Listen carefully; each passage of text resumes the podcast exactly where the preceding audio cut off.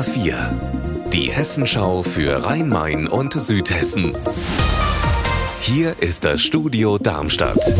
Mit Mike Markloff. Hallo.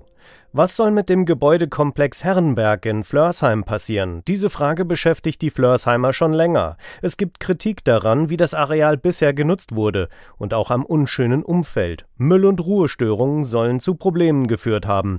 Nun gibt es aber einen Fortschritt in der Sache. Andreas Heigen, was will die Stadt machen?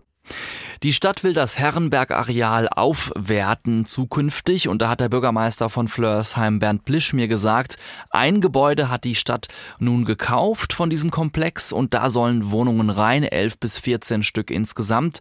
Und auch drumrum wolle man umgestalten, alles ein bisschen schöner machen, den Parkplatz zum Beispiel.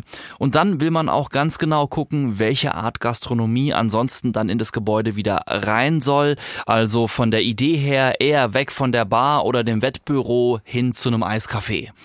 Das Gebäude nebendran, da war mal ein Hotel drin und der Eigentümer will ebenfalls Wohnungen da reinbauen.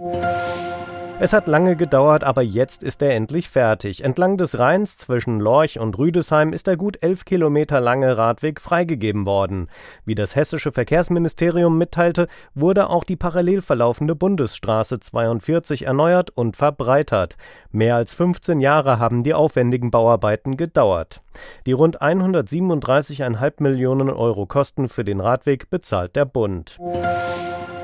Der Bärensee bei Bruchköbel im Main-Kinzig-Kreis ist im Sommer ein beliebtes Ziel. Vor allem Dauercamper fühlen sich hier seit Jahrzehnten heimisch. Jetzt gibt es dort aber Ärger. Heiko Schneider, was ist da los? Die Dauercamper am Bärensee haben ein Schreiben von der Stadt Bruchköbel bekommen, die betreibt den Campingplatz. Und in diesem Schreiben steht, dass sie ihre Plätze komplett räumen müssen, wenn sie sie abgeben. Viele Camper haben über die Jahre tausende Euro in Umbauten investiert und die fürchten deshalb jetzt um ihr Geld. Das Problem, dass die Camper zur Räumung verpflichtet sind, das steht steht in ihren Pachtverträgen. Jahrelang hat die Stadt da aber einfach ein Auge zugedrückt. Jetzt offenbar nicht mehr. Viele Camper sind deshalb sauer. Unser Wetter in Rhein-Main und Südhessen.